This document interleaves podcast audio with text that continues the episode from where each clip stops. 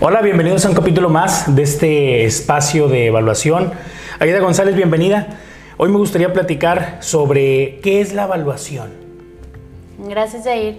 Eh, mira, la evaluación es el, el estimar el valor monetario de algo.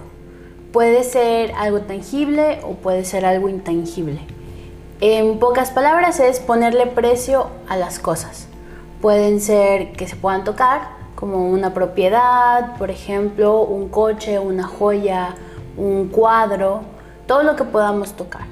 Y en el caso de los intangibles puede ser una marca, un eslogan, una marca personal, la cartera de clientes que tiene una empresa y, va, va relacionado a cualquier cosa que nosotros necesitamos saber el precio. Así es. Es importante lo que estás diciendo porque comúnmente se ve que, digamos, culturalmente o en el mercado, pareciera como si las personas pensaran que únicamente se trata de casas o únicamente de terrenos. Pero si bien es cierto, la evaluación abarca todo, vaya, como bien dices, desde cuadros, joyas, vehículos, hasta aviones, eh, naves, vaya, barcos. Barcos. Así es, entonces es muy importante que, que sepamos, que entendamos lo básico de la evaluación, que es pues ponerle precio a algo, ¿verdad? Pero claro, fundamentado en metodologías y en procesos, ya que la estimación de valor pues no es empírica, no es en base al, a saber entender, sino en base a procesos, análisis y una serie de, de, estudios que se deben realizar para poder llegar a este, a este valor estimado. Ahora bien, hablando por ejemplo del caso de la evaluación de inmuebles, de casas o de terrenos, ¿para qué me serviría a mí tener un avalúo? Este te ayuda, por ejemplo, si quieres saber el precio de, una propiedad, de un terreno, de una nave industrial, por ejemplo.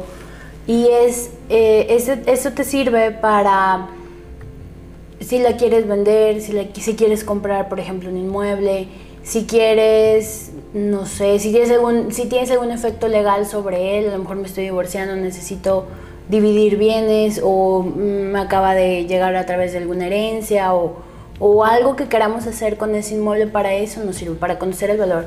Ahora, es muy importante saber que ah, actualmente en el mercado hay dos tipos eh, de documentos que se venden como un avalúo.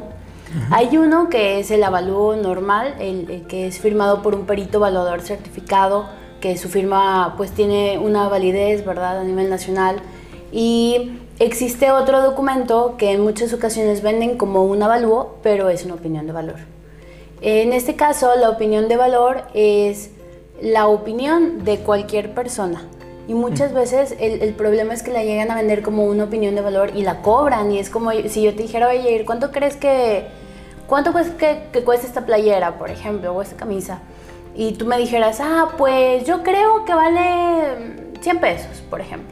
Pero, es, pero esa es simplemente una opinión, vaya, no es que realmente valga eso. A lo mejor vale 200 pesos, 500 pesos, pero a través de un estudio es como llegamos al valor real de ese, de ese artículo o de, ese, de lo que sea que estemos valorando. Así es, precisamente esas malas prácticas se ven con mucha frecuencia, en, al menos aquí en Monterrey, Nuevo León, México, se ven con muchísima frecuencia y pues es algo que debería dejar de, de suceder porque al final del día es, un, es como un fraude, ¿no? Sí, claro. Vaya, es eh, si alguien vende un avalúo o vende un servicio como un avalúo, pero solamente es una opinión de valor, pues creo que deja mucho que desear, porque también hemos visto, incluso los mismos clientes nos han comentado que, que son bien cobrados, vaya, que son opiniones de valor bien cobradas, de 3 mil pesos, de 2 mil 500 pesos, y caray, pues ahí es donde, donde molesta, ¿no? Donde, donde parece triste o donde se ve triste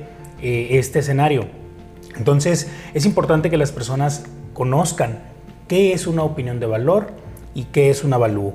Algo interesante que me gustaría mencionar a mí sobre la opinión de valor es que esta no tiene ningún, ninguna validez, ninguna validez oficial y que también es un documento que cualquier persona te puede emitir en cinco minutos, vaya, porque es una simple opinión, esto no lleva absolutamente ningún análisis y pues es una opinión, ¿no? Al final del día, eh, hace poco, te cuento una historia, me, me pasó que un cliente me comentó que a él le sorprendió que cuando le hicieron su opinión de valor, vaya, que él pensaba que era un avalúo o él solicitó un avalúo, mejor dicho, esta persona le entregó nada más una hoja tamaño carta con cinco líneas de texto, donde decía que él estimaba que la propiedad valía X cantidad de dinero.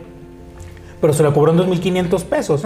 Entonces me dice, oye, pues hay una incertidumbre, digamos, de las personas que no tienen relación con la evaluación, ya que en base a estas estafas, pues no saben con quién acudir. Claro. No saben si realmente a la persona que están contactando es un perito, o si es un charlatán, o si es una persona que simplemente va a dar una opinión empírica sin ningún fundamento. Pasó por ahí y, dio su opinión. se lo encontró por ahí. Así es. Entonces, ya platicamos de los tipos de avalúos que existen. Me gustaría ahondar un poquito más, ya que eh, si bien es cierto, hay muchísimos tipos y para diferentes fines. Sí, claro. Por ejemplo, como bien decías tú, para fines legales, por ejemplo, si una persona se está divorciando, pues para para poderse dividir esos bienes necesitan conocer el valor de los mismos. Hablando, por ejemplo, de un coche, de un helicóptero o de una propiedad simplemente, pues necesitan saber cuánto le va a tocar a cada quien en dado caso de que se estén dividiendo un 50-50, por decirlo de alguna manera, pues tendrían que realizar una evaluación, digamos, para que conozcan el valor real del mercado al día de hoy. Muy bien. Perfecto. Algo también que me parece muy importante en eso, en eso que estás eh, tocando y creo que viene siendo los, los diferentes eh, fines para lo que lo podemos llegar a ocupar, ¿no? Como bien decías, eh, por ejemplo, a lo mejor puede ser un divorcio, a lo mejor puede ser a través de una herencia, a lo mejor lo necesitas en el tribunal, por ejemplo, también es otro lugar donde comúnmente se, se requiere una avalúo y es que, por ejemplo, se está, está en, discusión una propiedad, hay un perito de un lado, hay un perito del otro lado, cada quien lleva su avalúo y a lo mejor uno dice que vale mil pesos y el otro dice que vale 500, bueno, se solicita a un, a un tercer perito donde ya se llega a un, a un precio, digamos, medio o ya definitivo. definitivo, exactamente. Ya sé que a lo mejor se queda en medio, se vaya para abajo, se vaya para arriba, según como esté el Así es. Muy bien. Eh, en base a esto que platicamos sobre las diferencias entre la opinión de valor y avalúo para los diferentes fines para los que se necesita un dictamen, me gustaría también definir o platicar sobre, en resumen, quién me puede realizar el avalúo, digamos, para protegerme de que no sea una simple opinión, que no me estafen, y también para que tenga validez. Vaya, ¿quién me puede realizar un avalúo? Un avalúo lo, realiza un perito evaluador certificado. Tiene que tener una cédula eh, de maestría o de especialidad y eh, tiene que tener vaya esos estudios previos para poder firmar y que realmente tenga validez ese avalúo. Eh, cualquier persona no lo puede realizar. Vaya, la opinión de valor, como platicábamos, simplemente es una opinión, no tiene ninguna validez. Eh, no, puede, no te sirve para nada. Vaya, mejor ve y pregúntale a, tu abuelita, a tu tía, oye, ¿cuánto crees que...? Y a lo mejor no te la van a cobrar, ¿verdad? Te ahorras un, por ahí un dinero. Y, y han llegado muchos clientes con ese tema porque dicen, es que mira, perdí tiempo, perdí dinero, y aparte ese esfuerzo, porque oye, pues ahora tengo que volver a buscar a alguien que realmente sepa y alguien que realmente sea certificado para ahora sí poderlo este, hacer bien, ¿no? Y volver a conseguir y el volver dinero. a conseguir el dinero, sí, porque es un todo.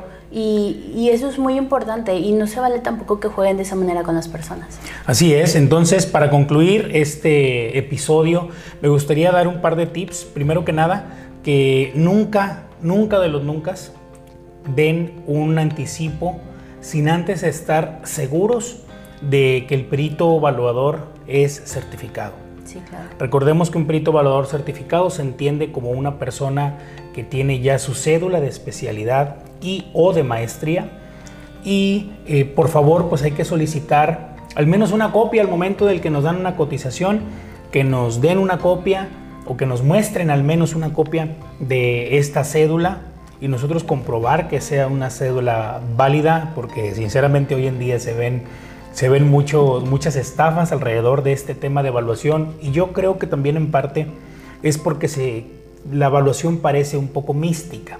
Vaya, no se habla mucho de ella en redes sociales, no se habla mucho de la evaluación en podcast o en, en, el, en el día a día, pues es algo muy místico que todavía tiene cosas un poquito ocultas y pues bueno, la misión al final del día de este canal o de, esta, de este episodio o de, todo, de toda esta serie de, de episodios es pues tratar de destapar o descubrir un poquito esa evaluación, que sea un poquito más conocida y que haya menos víctimas de, de estos malos, malos tragos, ¿verdad?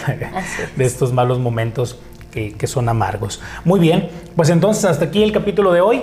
Muchas gracias por tus opiniones, esperamos que les haya servido a la audiencia y hasta la vista. Nos vemos. Hasta luego.